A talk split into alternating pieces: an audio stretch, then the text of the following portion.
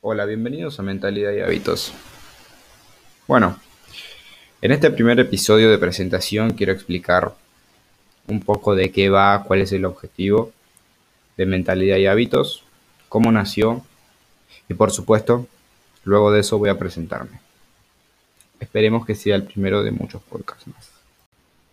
Bueno, Mentalidad y Hábitos nace literalmente en el medio de la pandemia, en el medio de, de la jungla de lo que fue el año pasado, que sé que para algunas personas fue bastante duro. Y la verdad que, agradezco que no me haya pasado nada. Y, bueno, para esas personas que, que les fue complicado, quiero decirles como primera parte que sean positivos y que nada, que hay que agradecer que hoy en día estamos acá.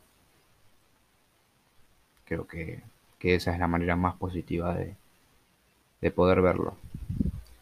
Bueno, eh, por otro lado, esto tiene el objetivo de justamente, como bien acaban de ver, de intentar cambiar la mentalidad, esa negativa que de por sí los latinoamericanos tenemos, esa de todo el tiempo quejarnos de ver las cosas malas. No, eh, eso va a ser mi intento en este podcast.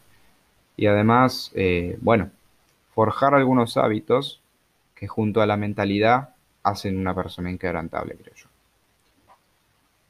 Bueno, ahora sí, te quiero proponer un ejercicio que está sacado del libro Inquebrantables de Daniel Javif. Realmente, si leíste ese libro, bueno, no te tengo que decir absolutamente nada, vos sabrás lo que es. Es un libro muy original y muy bueno que cambia bastantes aspectos de tu vida y te hace pensar, sobre todo. Pero bueno, vamos con el ejercicio en sí. Quiero que agarres un lápiz o una lapicera, lo que más tengas a mano, y una hoja para escribir. Y quiero que escribas una lista de las cinco cosas que más amas en tu vida.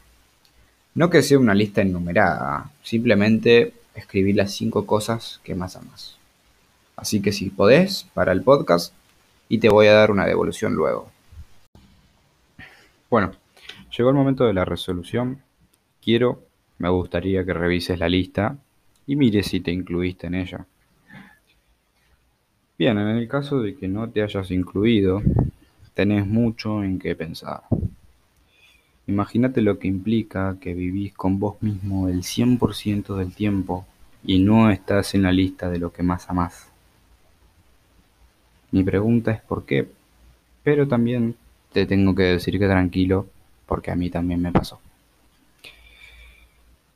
Por eso, te tiene que gustar algo de vos. Es importante que reflexiones en cuál es esa cosa que te gusta, esa virtud que tenés.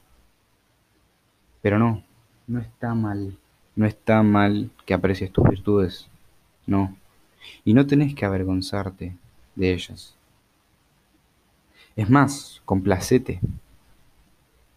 Complacete con cómo juegas al fútbol, en cómo entrenás, en tus notas, en lo que sea. Pero estate orgulloso y seguro. Porque nos enseñaron a no ser creídos y a desechar la idea de que podríamos alcanzar algo grande. Que los aplausos estaban reservados para los genios, ellos, nosotros no y nos educaron para disculparnos por nuestros logros. Por favor, basta. Miren, algo más es que la sociedad, la cultura, las tradiciones, la familia, nos ponían un bozal cuando estábamos sentados en la mesa y nos atrevíamos a confesar nuestros sueños, explorar nuestras capacidades y ocultábamos nuestros talentos y lo hacíamos para no intimidar No, muchachos. Esto tiene que terminar. Nos compararon y ahí mismo nos enterraron.